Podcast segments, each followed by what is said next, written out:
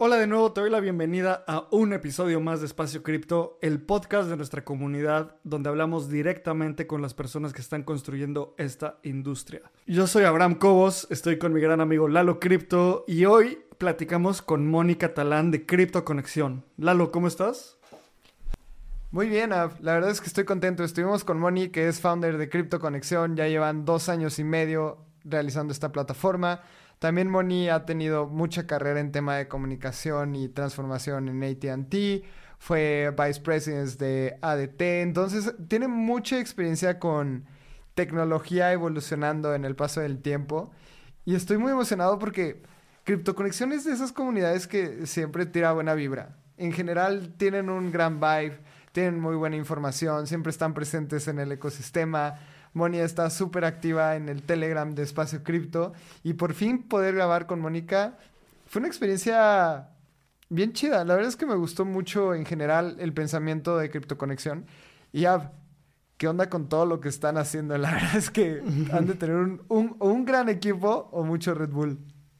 Sí, creo que una de las cosas más valiosas que veo en Conexión es todo este proceso de experimentación, haciendo el radar de Latinoamérica, identificando, haciendo guías para principiantes en, en cripto. Nos contaba cómo durante este año, bueno, durante el año pasado, en 2023, su artículo más leído fue ¿Qué es el dinero? Y eso habla mucho, en el episodio hablamos de ¿por qué es esto? ¿Sabes? O sea, ¿qué pasó que la gente estaba buscando más qué es el dinero que chance que es Bitcoin? Ahorita está empezando a hacer qué es USDT y creo que tiene mucho sentido, hemos hablado de eso también en el episodio, ahondamos bastante en por qué puede pasar esto y también Lalo, creo que una de las cosas que más disfruté de este episodio es que nos dimos el espacio para hablar un poquito más allá, ¿sabes? Por ahí también soltamos alguna frase, un modelo mental de Vitalik, una cita de uno de mis de mis discursos favoritos de John F. Kennedy cuando anunciaron el programa espacial. Entonces creo que es un capítulo bastante rico donde tú que nos estás escuchando, pues date una vuelta por Conexión y vas a poder entender más sobre la historia de este proyecto. Entonces, como siempre, ve directo a mintear este episodio en Espacio Crypto Quest. Recuerda que esa es la forma más fácil que puedes ir a DevCon en Bangkok, en Tailandia, en noviembre de, de este año de 2024. Se han minteado más de 280 NFTs. Hay más de 35 personas participando por estos premios. Velo cuesta un dólar, solo para, el dólar solo para evitar bots y es una gran oportunidad para ir a DevCon. Y vamos directo al episodio con Moni, escuchando un anuncio de los patrocinadores que hacen este programa posible. Obtén el mayor valor de espacio cripto con Voyager. En Espacio Cripto hemos creado una membresía exclusiva para aquellas personas amantes de este ecosistema. Con Espacio Cripto Voyager podrás encontrar trabajo en el ecosistema, ampliar tu conocimiento y conectar con la comunidad en un siguiente nivel. Vamos a tener acceso exclusivo a becas, reportes de investigación bimestral, reportes mensuales de airdrops, acceso previo a eventos de la industria y un club exclusivo para nuestros Voyagers llamado Voyager Club. Si quieres saber más información, ve a espaciocrypto.io y aprovecha para comprar nuestro primer NFT en donde vas a tener acceso exclusivo a Voyager con beneficios increíbles. Si quieres saber más información, te repito de nuevo, ve a espaciocrypto.io diagonal OE. Moni, bienvenida a Espacio Cripto. La verdad estamos muy contentos de que estés con nosotros. Ya hemos platicado, nos conocimos en persona en Cuernavaca y tuvimos una gran conexión. Sabemos que estás haciendo un chorro de cosas en Conexión y eso es algo que vamos a tocar el día de hoy. ¿Cómo estás? Muy bien, muy bien, gracias. Como eh, les comenté, nosotros felices, ahora sí que sentimos que we made it porque estamos en Espacio Cripto. Entonces agradecemos la oportunidad de platicar un poquito de Conexión. Moni, qué chido. Creo que todo el trabajo que hacen es, es muy importante. Hay demasiadas, estos elementos como una pieza de infraestructura, que yo creo que es lo que es Cripto Conexión, que eh, ayuda al mundo latino a entender qué está pasando en cripto, saber el radar de LATAM que ahorita hablaremos. Entonces, para empezar, Moni, me encantaría que nos cuentes un poco de tu historia en cripto, cómo llegaste a la industria, qué fue esa cosa que te atrapó. Creo que estas historias siempre son súper, es, es bien interesante ver estas historias porque nos ayuda a entender cómo la gente está conectando con, con todos nosotros, con toda la comunidad. Sí, no, y, gracias por preguntar. Yo tengo una historia un poquito diferente porque, y yo siempre confieso mi edad, aunque creo que me dicen que no la diga. Yo tengo 52 años de edad. Yo entré a cripto hace unos 3, 4 años por curiosidad. Pero cuando entré, yo estaba trabajando, yo llevo muchos años liderando equipos de comunicaciones en diferentes empresas con un enfoque siempre en el mercado latino en Estados Unidos o en América Latina. Y en el último trabajo que tuve, estuve en ATT manejando comunicaciones en América Latina. Y fue cuando entré ya más a fondo a cripto, fue durante la pandemia, que una amiga me dijo, bueno, si no, si no estás gastando, empieza a invertir y deberías invertir en Bitcoin. Y dije, ¿sabes qué? Siempre he estado siguiendo Bitcoin, pero no había invertido. Entonces ya entré y me di cuenta que era un mundo completamente diferente. Entonces yo decidí tomar el, camino más académico, me metí a los cursos de MIT, tomé el curso de, de cripto y de ahí me di cuenta que lo que tenía que entender era blockchain, de blockchain. Y dije, bueno, ¿qué hago con todos estos estudios? Tengo que compartir lo que he aprendido y quería yo abrir un, un blog y una amiga me dijo, ¿sabes qué? ¿Por qué no creas una página web? Si conocen la estructura corporativa, sí tuve que pedir permiso a ATT y les dije, quiero abrir una página web hablando de cripto en español y dijeron, bueno, no sabemos qué quieres hacer, pero ok, con tal de que no impacte tu trabajo, estamos bien. Entonces abrí la página y bueno, me contacté con ciertas personas con las que ya había yo, trabajado. Hace años trabajé en un EdTech, me comuniqué con la persona que manejó todo el contenido de educación y le dije, oye, ¿no te quieres unir a ese pequeño proyecto? No sé qué va a salir, pero podemos hacerlo juntas.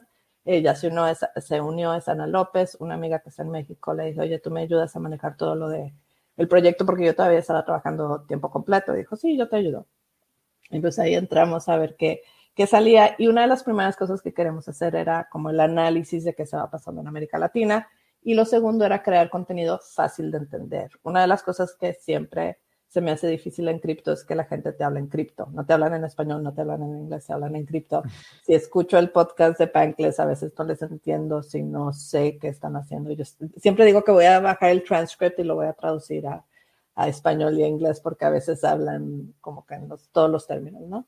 Y bueno, así nace Cripto Conexión y ya, eh, y decidimos publicar la página el 31 de octubre del 2021. es muy buena fecha. Y Moni, a mí me gusta mucho eh, Crypto Conexión porque para todas las personas que nos están escuchando, Crypto Conexión es una página web que tiene miles de cosas. O sea, ahorita nos vas a explicar justamente qué es Crypto Conexión, pero yo veo learning paths, entonces gente que no sepa bien sobre cripto puede aprender ahí, pero también voy a aprende más y voy a un apartado que dice Tu guía a la economía cripto y es un libro tuyo en Amazon.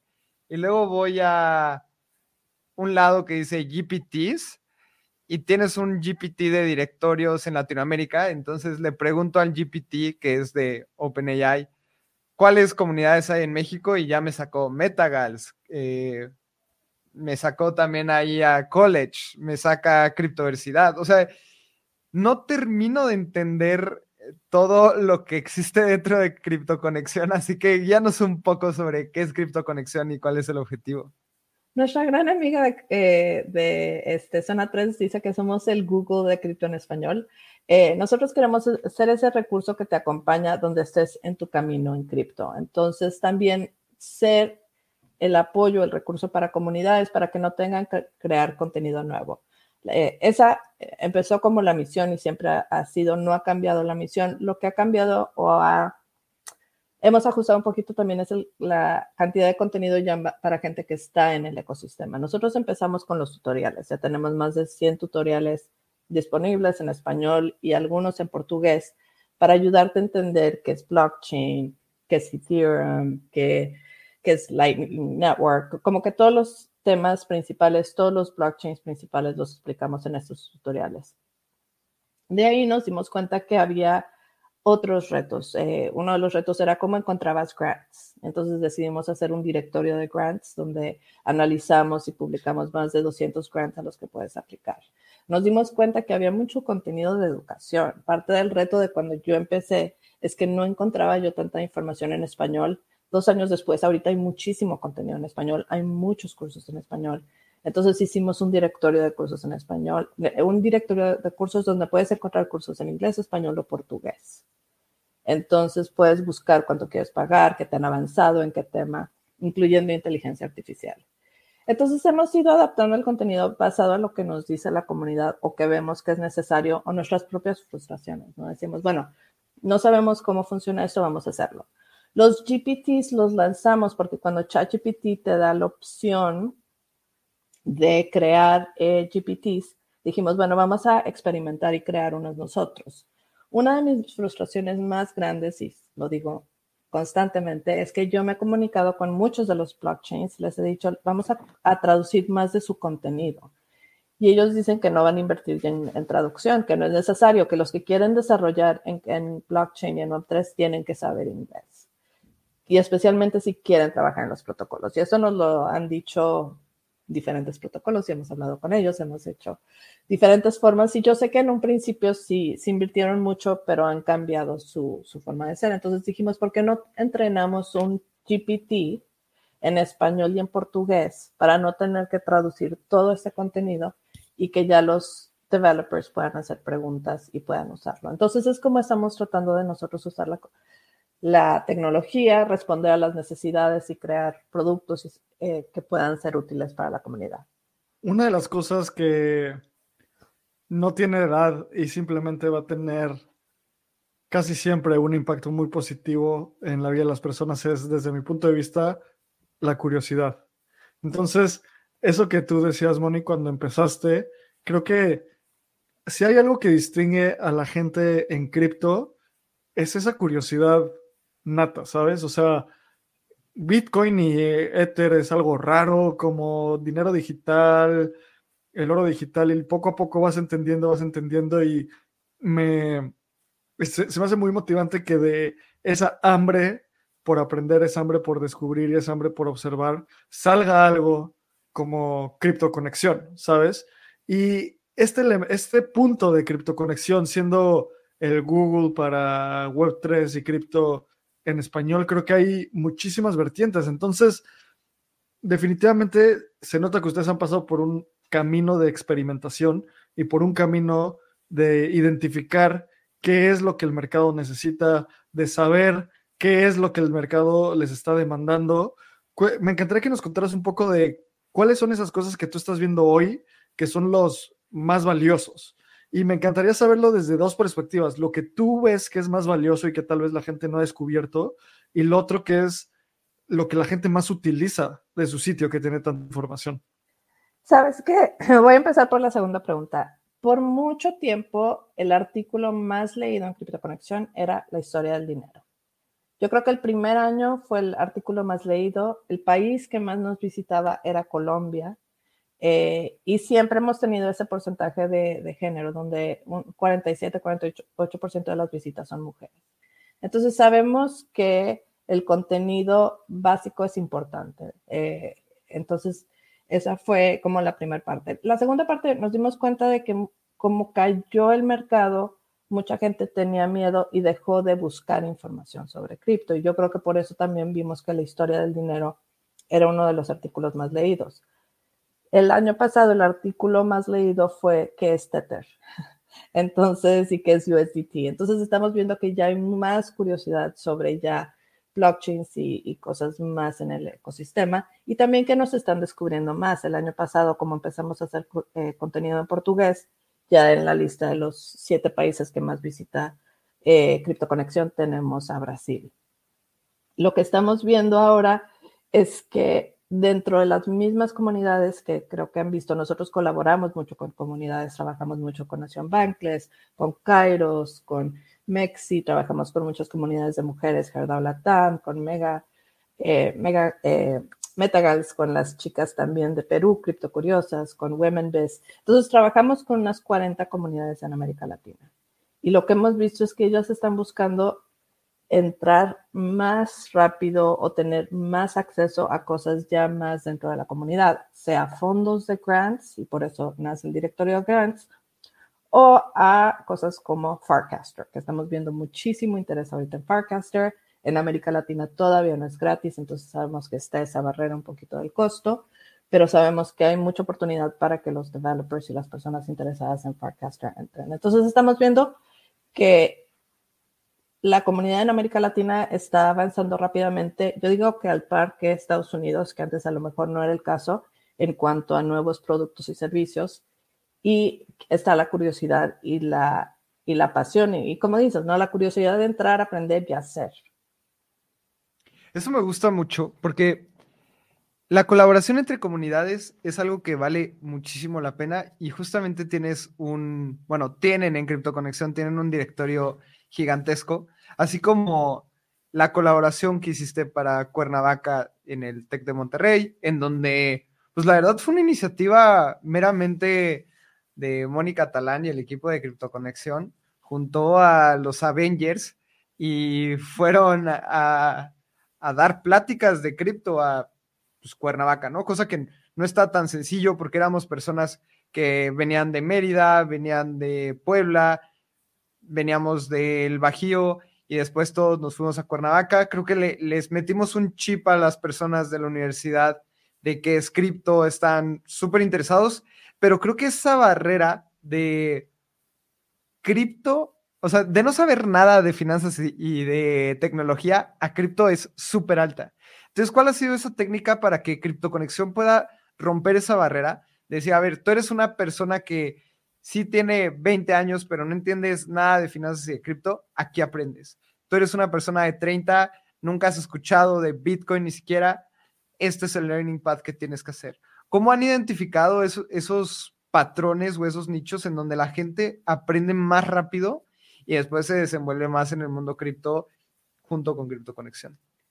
Sabes que una de las cosas que el tener una persona como Ana López que tiene tanta experiencia en EdTech y que sabía cómo empiezas a desarrollar el contenido, cómo empiezas a buscar la forma fácil y rápida y el escuchar, tenemos la suerte de tener las redes, ¿no?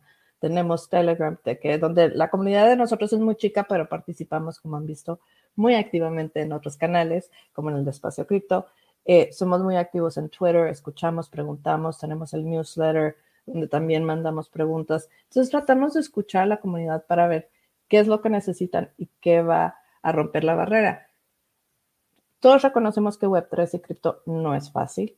Entonces lo que tratamos de hacer es a través de eventos o actividades, eh, webinars, talleres, hacerlo un poquito más fácil. Te voy a decir una, una, cosa que hicimos en Cuernavaca, en Cuernavaca, perdón, en Puebla, ahorita en el 5 de mayo, que creo que es una cosa que vamos a hacer en otros eventos, es hicimos un scavenger hunt con otras comunidades o una búsqueda de tesoro.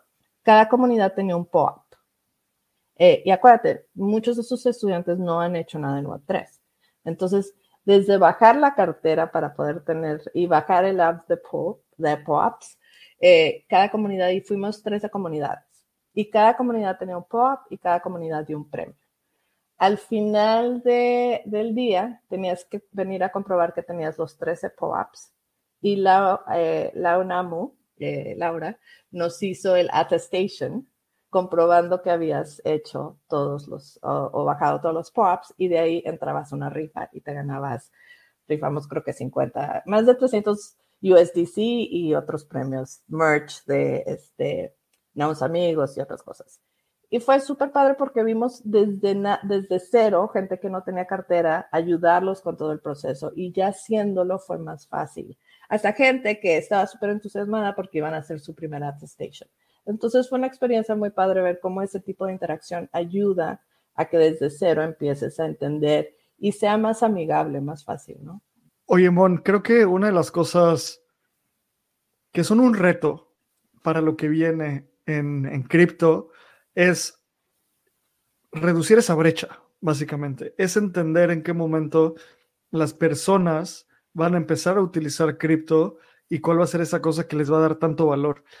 Tú que llevas años construyendo criptoconexión, que sabes, una de las cosas más valiosas es ver cómo se comporta la gente, ¿sabes? Es muy trillado decir como no veas lo que la gente dice, sino lo que la gente hace pero a final de cuentas es sabiduría milenaria y tienen toda la razón. Entonces, ¿tú qué ves cómo la gente, de dónde, de qué páginas llegan, a qué páginas se van, qué clics hacen? Yo llevo mucho tiempo pensando llevo un par de, bueno, sí, mucho tiempo pensando en un artículo que escribió Vitalik hace varios años, donde se cuestionaba si cripto iba a ser algo como el Internet, que todo el mundo utiliza todos los días, como Linux, que todo el mundo, para que exista las cosas que más aman, tienen que utilizar, o sea, utilizan Linux en algún momento porque los servers corren sobre Linux, hay mucho del código se construye bajo ese sistema operativo y muchas otras cosas. Entonces es como una pieza de infraestructura debajo de lo obvio, pero que es fundamental. O si cripto se iba a convertir en algo como el Esperanto, donde solo es un grupo de nerds que hablan ese idioma porque creen que es muy divertido y nada más, ¿sabes?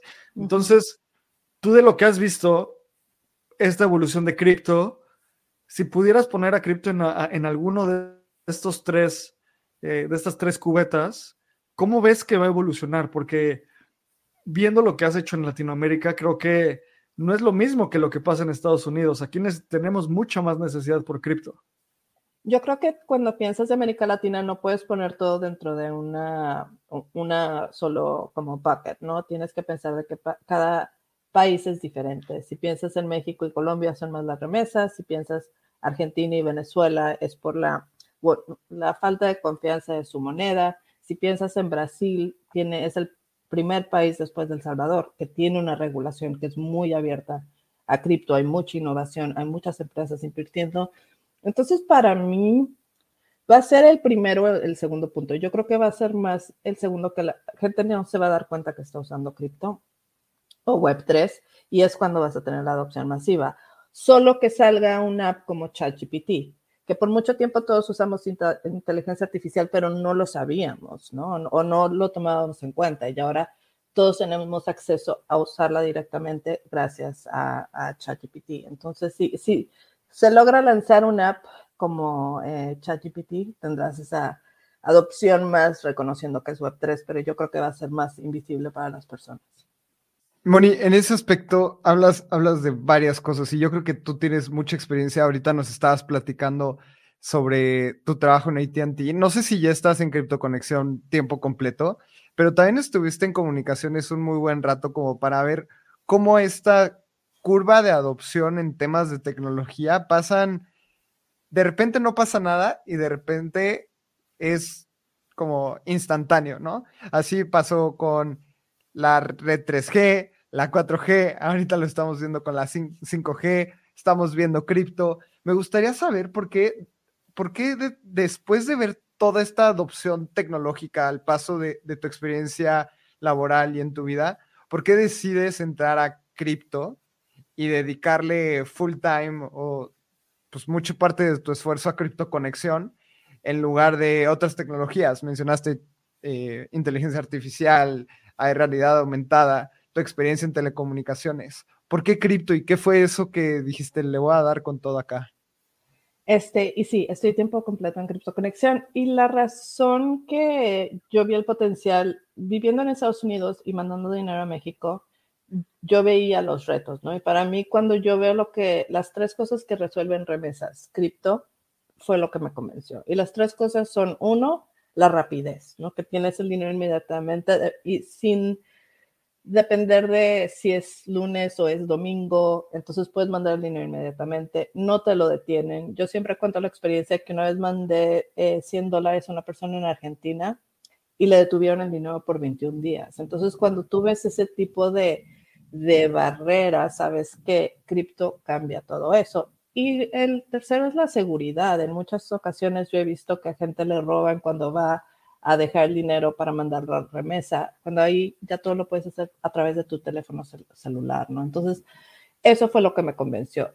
Para mí, cuando una tecnología como inteligencia artificial, como hablas de 3G en Estados Unidos, el Color ID, cuando podías ver cuando alguien llamaba, que fue uno de los productos que yo ayudé a lanzar hace mucho tiempo, eh, es la fácil adopción. Cuando lo haces súper fácil para el consumidor, es cuando la gente lo empieza a usar. Sí, el, reto que tenemos en Web3 es que no es fácil. Lalo, te mostré que estamos experimentando con mintear artículos y es, no es un proceso fácil. Es, eh, todavía hay muchísimas barreras en hacerlo, en ejecutarlo y después en la adopción y que la, la gente lo pueda hacer fácilmente. Por eso me gusta mucho eh, Farcaster y me gusta mucho Frames, porque yo creo que es el tipo de cosa que necesitamos ver para tener más adopción.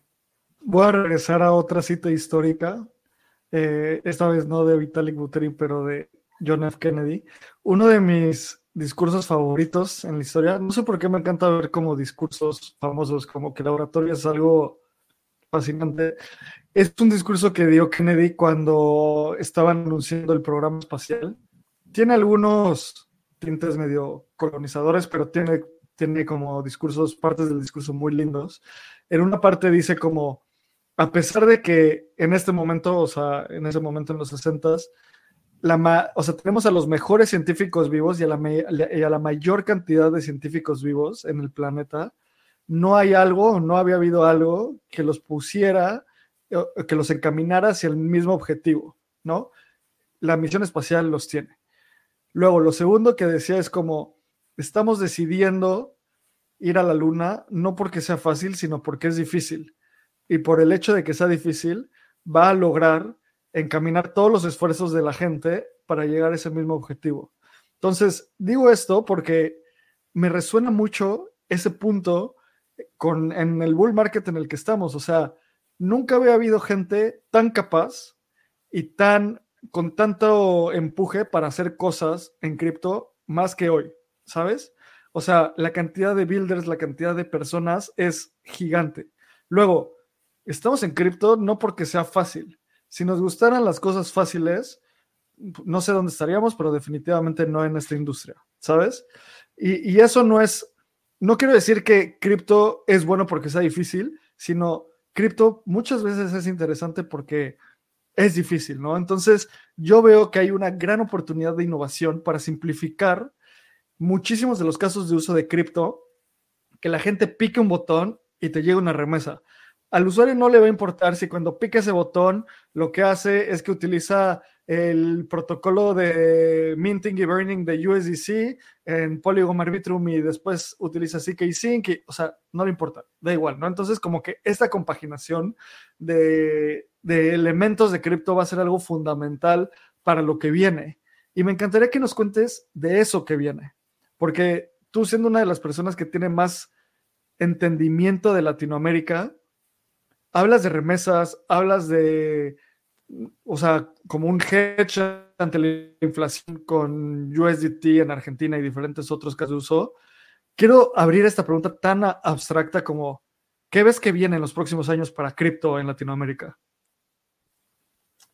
Me encanta lo que dices, porque yo creo que otra cosa que nosotros, especialmente porque estamos tan adentro, se nos olvida es lo joven que es cripto, lo joven que es blockchain, que si pensamos que no lleva tanto tiempo y lo comparas hasta con inteligencia artificial, eh, tú piensas que en los 80 inteligencia artificial tuvo su winter, su invierno inteligencia artificial, donde la gente se frustró y dejó de construir porque no era fácil. Entonces, si comparas, dices, oye, estamos en muy buen tiempo y estamos avanzando muy rápido. Yo sí creo que lo que tú dices viene, viene esa forma fácil de mandar remesas donde si yo le mando a mi tía que no tiene cripto y no entiende de cripto, pero ella no se da cuenta, eso viene. Yo digo que vas a ver muchas cosas en juegos y vas a ver mucha adopción por empresas. En Estados Unidos lleva más de un año el experimento de Starbucks y tienen mucha interacción porque son juegos donde puedes además aprender de, de, la empresa y además puedes eh, comprar más café, ¿no? Y te dan puntos y todo es en Web3 y tienes tus NFTs. Y eso les está dando a ellos más visibilidad de qué hace el consumidor. Si tú piensas de qué viene, vienen las nuevas leyes de privacidad a nivel global, donde no puedes tener cookies, donde no puedes tener muchas cosas, y entonces es más difícil para las empresas entender al consumidor. Esa visibilidad te la da Web3. Entonces yo creo que vamos a ver muchísima más adopción por empresas de la parte de tokens y de NFTs para poder conocer a su usuario. Oye, Moni, ahorita tocaste un tema que se me hizo muy interesante, el tema de Starbucks.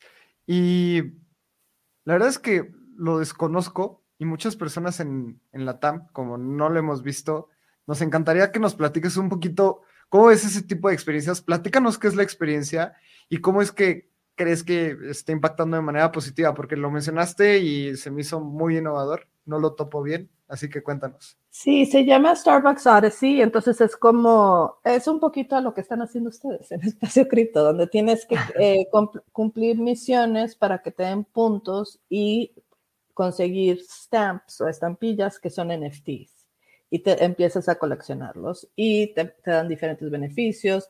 Al final de cada, creo que trimestre, te dicen cuántos puntos tienes basado en los, los diferentes retos que has completado y puedes o comprar cosas o donarlo.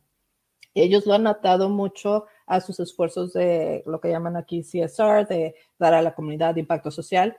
Entonces, lo que hacen en las diferentes eh, esquemas que tienen y, si quieren les enseño en Denver, es que tienes que completar diferentes retos atados a lo que ellos hacen de impacto social.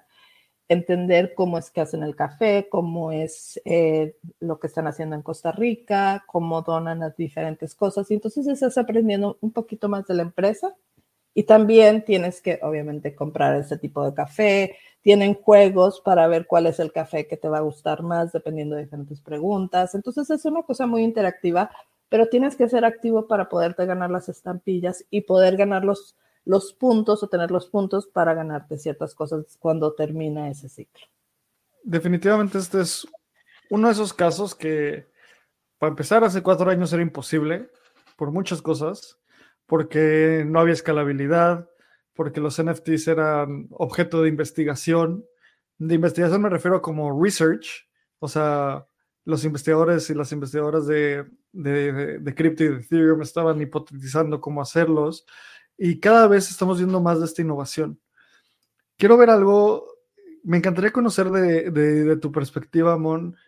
Latinoamérica, en CryptoConexión tienen este radar de Latinoamérica y justo antes de empezar a grabar, nos estabas contando un poco de cuál es la historia.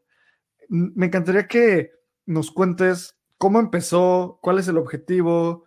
Creo que hay muchísima oportunidad ahí, entonces que la gente lo, entienda va a ser algo muy valioso.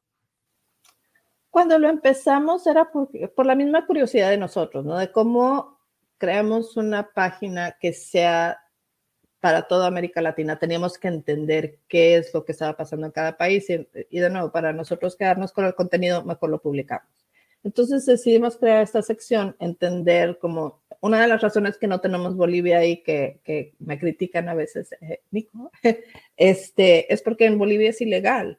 Las criptomonedas no son legales. Entonces dijimos, dedicamos tiempo a investigar y a dar actualizaciones. Este año lo vamos a poner pero dijimos, vamos a enfocarnos en los países que están avanzando y tratamos de actualizarla cada trimestre, eh, nos falta hacerla este año, pero más que nada es para que la gente entienda por qué es tan diferente. Yo creo que los mismos protocolos, los mismos proyectos que quieren tener cosas regionales tienen que entender cómo cada país es diferente y fue por lo cual creamos la, la sección. Ya lo estamos haciendo para nosotros y como en todo Web3 decidimos compartirlo, ¿no?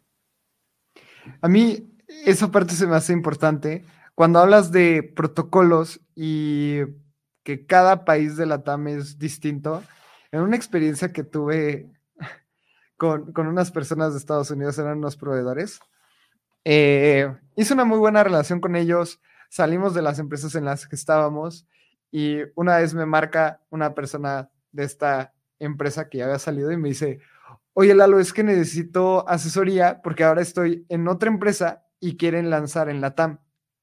Y yo, ah, sí, ¿en qué país?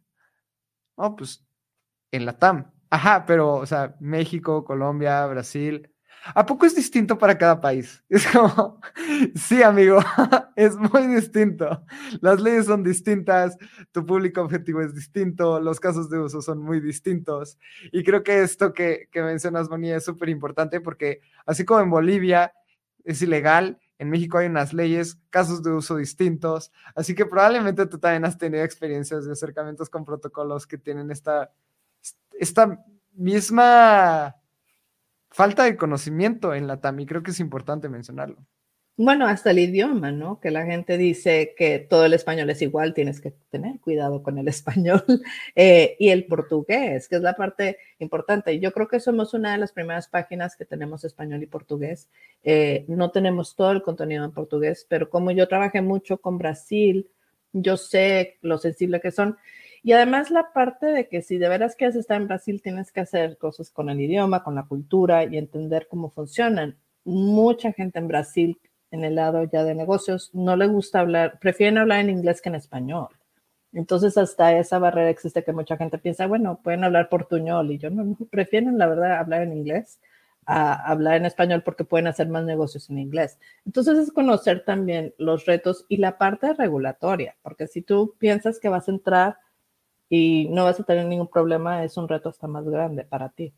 A ver, creo que hay tanto que desenvolver, o sea, porque siento que esto es como estar en una playa infinita y cada vez que cavas algún sitio sale información de Colombia, de Argentina, de México, de Brasil, de otras partes.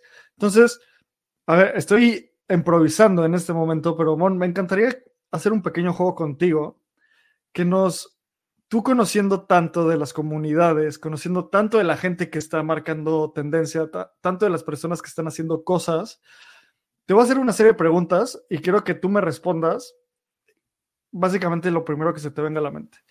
Primero, ¿qué comunidad de toda Latinoamérica ves que está haciendo algo muy valioso y tal vez no tienen tanto tanto reach, o sea, o que no tanta gente les conoce aún, y tú ves que tienen mucho potencial. Sabes que, más que nada porque creo que son jóvenes, es Nación Bankless. Si tú piensas que Nación Bankless por marca es reconocida por Bankless, pero yo no sé si la gente sabe todo lo que está haciendo. Y una de las cosas que está haciendo es uniendo comunidades. Ellos nos trajeron a Kairos y a CryptoConexión para hacer, eh, para participar en un grant de Gitcoin, pero esta vez están liderando, organizar a varias organizaciones, comunidades para dar un grant. Eh, y creo que unieron, creo que son más de 12 comunidades. Entonces, si piensas que la visión de Nación Bankless y cómo están haciendo más colaboraciones a, nivel regional, para mí es una de las comunidades que más impacto están teniendo y yo no sé si la gente sabe el impacto que están teniendo. Definitivamente, creo que hay muchas historias de Nación Bankless como Lalo estando ahí, el gran Crypto Reu, todo lo que está pasando con Soho, tantas cosas súper interesantes. Y ahora, Moni, dentro de los casos de uso de Latinoamérica, cosas que no son obvias y que tal vez no vayan a pasar en los próximos años, o sea, tal vez no en un año o algo así, pero que tú ves que tienen mucho potencial. Ya dijiste algo de empresas, pero ¿qué caso de uso ves además de remesas?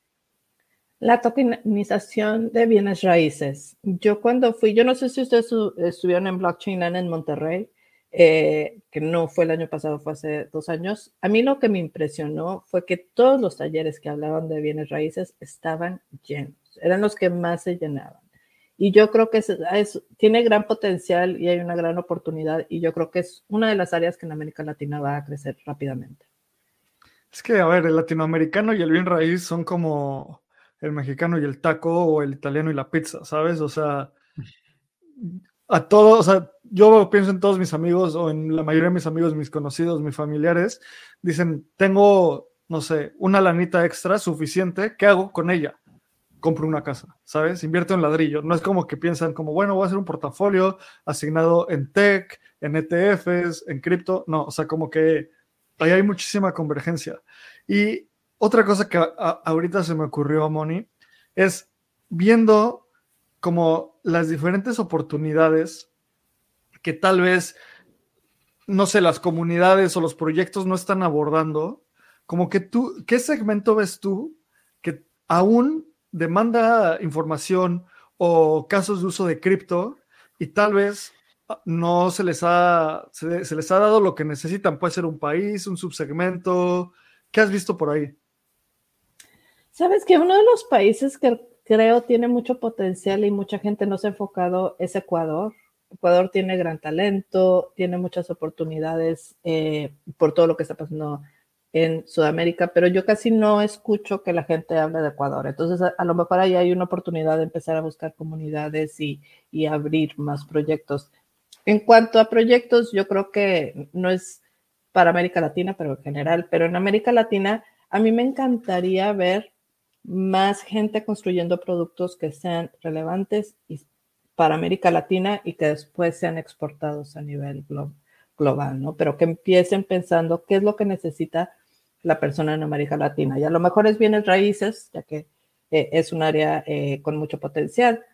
Pero una de las cosas que yo no sé si ustedes leyeron el reporte que acaba de salir de Electric Capital, solamente el 6% de los desarrolladores están en América Latina. Yo creo que es algo que tenemos que cambiar para tener más productos relevantes y enfocados en América Latina.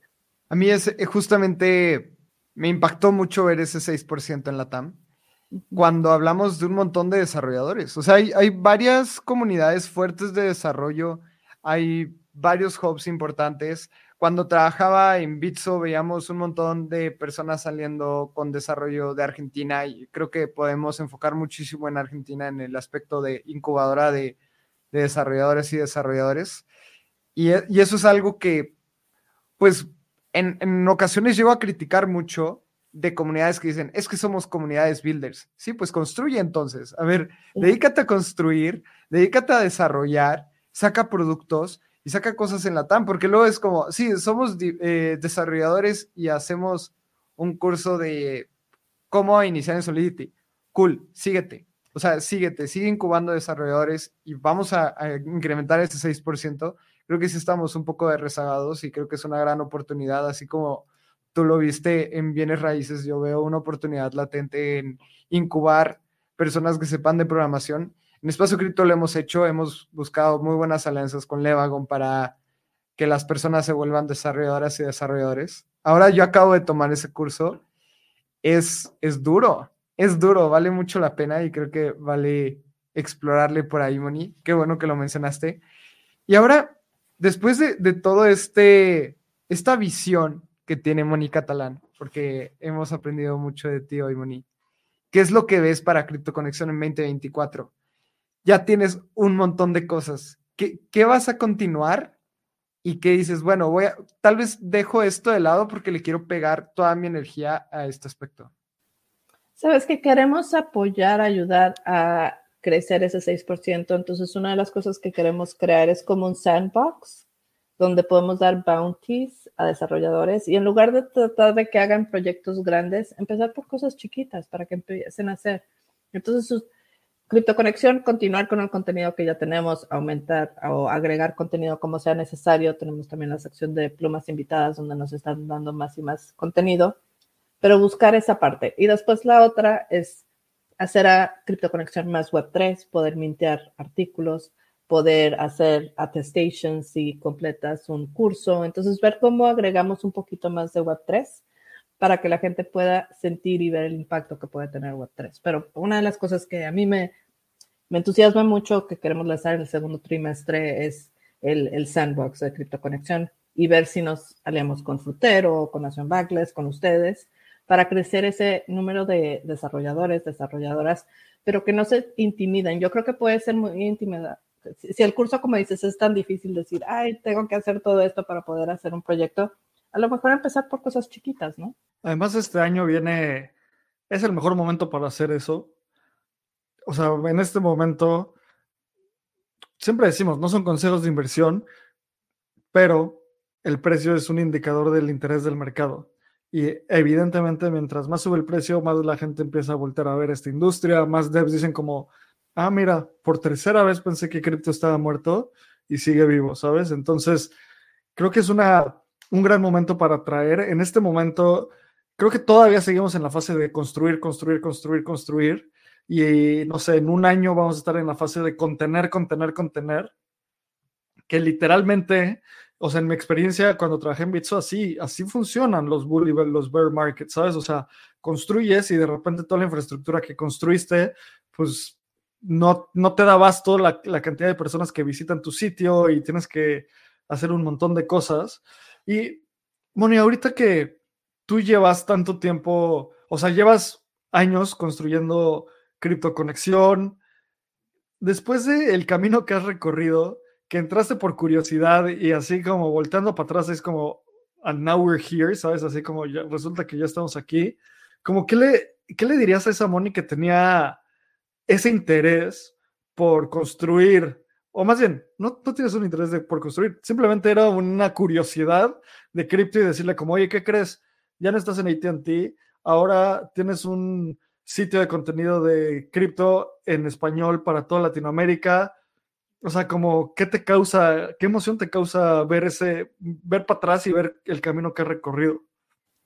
Sabes que más que el camino y ver el maravilloso mundo de cripto y todo lo que descubrí, para mí descubrir Public Goods, descubrir, eh, descubrir Optimism, ha sido las personas. Tú piensas que cuando yo empiezo así a entrar así tiempo completo, conozco a la UNAMO en un evento en Consensus.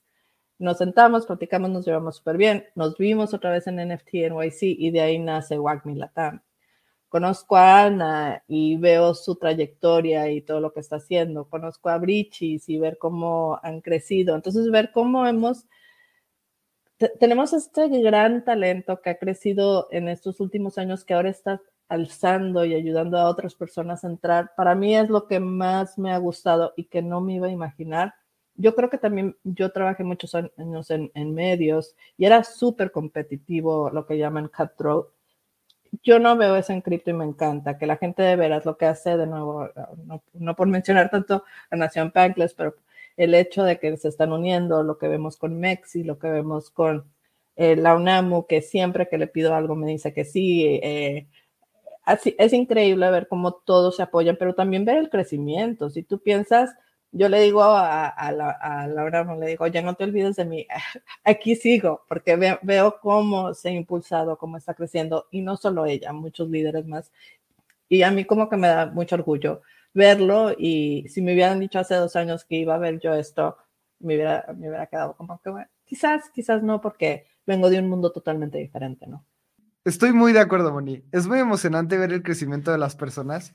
Y citando a Raymond, de el gran querido de la comunidad, él y Eder decían, es que en 2021 todo el ecosistema cripto en México era un monte, diciendo que no había nada construido, ¿no? Y ahorita ya son naves espaciales. Cuando dimos la noticia de que estamos sacando Bando, que es un producto pues Web 3, nacido del equipo de Espacio Cripto, en donde estamos buscando hacer cosas muy distintas. El buen Reumas, justamente en Nación Bankless, nos decía, wow, es que antes esto era un, era un llano, todo era plano y ahorita hasta hay naves espaciales. Entonces a mí también coincido, me encanta ver el crecimiento de la comunidad, me encanta ver cómo es que Nación Bankless empezó a crecer un montón a partir de que Reumas tomó el liderazgo me gusta mucho las trayectorias de las personas que mencionaste para no repetirlo. Y es muy emocionante ver cómo nada más va para adelante este ecosistema. Sin duda, ese 6% de developers de la TAM lo vamos a mejorar mucho en conjunto en la comunidad. Vamos a ver cómo hay iniciativas muy distintas. Metagals, a mí Metagals me gusta mucho porque tienen como su propia identidad muy específica y tienen un nicho también que atacan muy bien identificado. Entonces, cada comunidad tiene su, tal para cual y me encanta y quiero ver qué pasa en 2024. Moni, para ir cerrando, te queremos agradecer mucho por estar por acá. Cripto Conexión tiene mucho futuro. Hay algo que hay que reconocer que prácticamente el 50% de las personas y del tráfico de Cripto Conexión son mujeres, cosa que es una labor dura y yo creo que hay mucho que aprender de ti. Platícanos cómo las personas te pueden contactar, cómo pueden seguirte, cómo pueden saber más de CryptoConexión. Sí, bueno, visitando CryptoConexión, Cripto con Y, Conexión con X. Eh, yo estoy en Twitter como Moni Talán, en Telegram como Mónica Talán, creo. Eh, se me olvida dónde tengo Moni, dónde tengo Mónica, pero me pueden encontrar como Moni o como Mónica. Eh, ahora estoy más activa en Parkcaster y este y LinkedIn también hago mucho. Una de las cosas que trato de hacer en LinkedIn es comunicar qué está pasando en Web3 porque mucha gente en LinkedIn no está muy, muy dentro de este espacio. Entonces usar esa como una plataforma para educar, especialmente a gente de Estados Unidos de qué está pasando acá. Pero eh, soy muy activa en Telegram, en Twitter y en Farcast. Buenísimo también. Como dices, vayan a Crypto Conexión, exploren todos los recursos que hay ahí. Y Moni, tenemos que hacerte la pregunta clásica de Espacio Cripto. Si pudieras tener comunicación con Satoshi Nakamoto, ese, esa persona grupo de personas que crearon Bitcoin, ¿qué les dirías? Yo le daría gracias a ella por crear este gran proyecto y por, suma, por crear una oportunidad a, a nivel global de entrar a un ecosistema financiero que tenía tantas barreras. Eh, yo le daría las gracias a ella. Me, encanta que digas eso de ella. Yo tengo un, bueno, no sé, una opinión de los pronombres de Satoshi. Cuéntanos por qué te refieres a Satoshi como femenino. Porque yo creo que muchas de las cosas que vemos en Bitcoin vienen o nacen de, una mujer, una persona que, que pensó en, en toda una comunidad y no se enfocó solo en uno y en ser anónimo o anónima, eh, sabiendo que era la única forma de que iba a crecer Bitcoin. Mm. Yo siempre, constantemente, digo, constantemente digo, y, justo, no me acuerdo cuándo fue la primera vez que escribí esto, pero yo pienso que los pronombres correctos de Satoshi son they, them, porque, o sea, me, encanta que digas que es mujer, porque eres la primera persona en Espacio Cripto que viene y lo dice. Y a mí se me hace igual de bold decir que es hombre, como igual de bold decir que es mujer, ¿sabes? O sea, y debería de ser así de obvio, solo que Satoshi pues, es un hombre masculino, bla, bla, bla. Y hay muchos argumentos de por qué la gente cree que, son, que fue un hombre, pero en realidad es, es como decir, eh, Dios es hombre o mujer. Esa es una concepción humana. No estoy poniendo a Satoshi al nivel de Dios, pero lo pongo al nivel de que son ideas. No sabemos quién es. O sea, ya estamos en un punto donde Satoshi es más una idea que una persona. Entonces, ponerle un género, no sé. Puede ser limitante, quizás. Exacto, pero Lalo creo que no estaba de acuerdo conmigo, hizo como... Mm. No, no, no, no. O sea, hice, de hecho, se me hizo que tenía mucho sentido lo que decías. No, no lo había pensado nunca así, por eso fue como, wow. Es como esos momentos de eureka que dices, ah, pues sí, o sea, tiene sentido. No fue un desacuerdo, más bien fue como un abrir la mente un poco más. Ah, como, a ver, como todo Bitcoin, la narrativa es lo que define la realidad, ¿sabes? O sea, si, ¿qué tal en 200 años que volteen a ver Satoshi Nakamoto y de repente en los próximos 60 resulta que el consenso social dice que Satoshi era, mujer, ¿sabes? O sea, las narrativas se salen del huevo, de repente se crean y, y ya, ¿sabes? Y muchas gracias por tener esta perspectiva porque yo también soy muy, muy vocal de esto. Luego hay gente que, no sé, se ofende cuando utilizan el lenguaje inclusivo o se ofende cuando cuestionas algún, no sé, algún límite. Y yo siempre pienso, estamos redefiniendo el dinero, que es una de las cosas que lleva enraizadas en la sociedad miles de años. Y no podemos tener la mente abierta para que Chance Satoshi sea mujer. Es como, come on. O sea, bueno, pues muchísimas gracias. Muchas gracias por venir a Espacio Cripto. Como siempre, a nosotros nos pone a encontrar como Espacio Cripto en casi todas las redes sociales a Lalo Lalo Crypto, a mí arroba AbramCR y como siempre digo, muchas gracias por querer saber más hoy de lo que sabías ayer. Nos vemos en el siguiente episodio.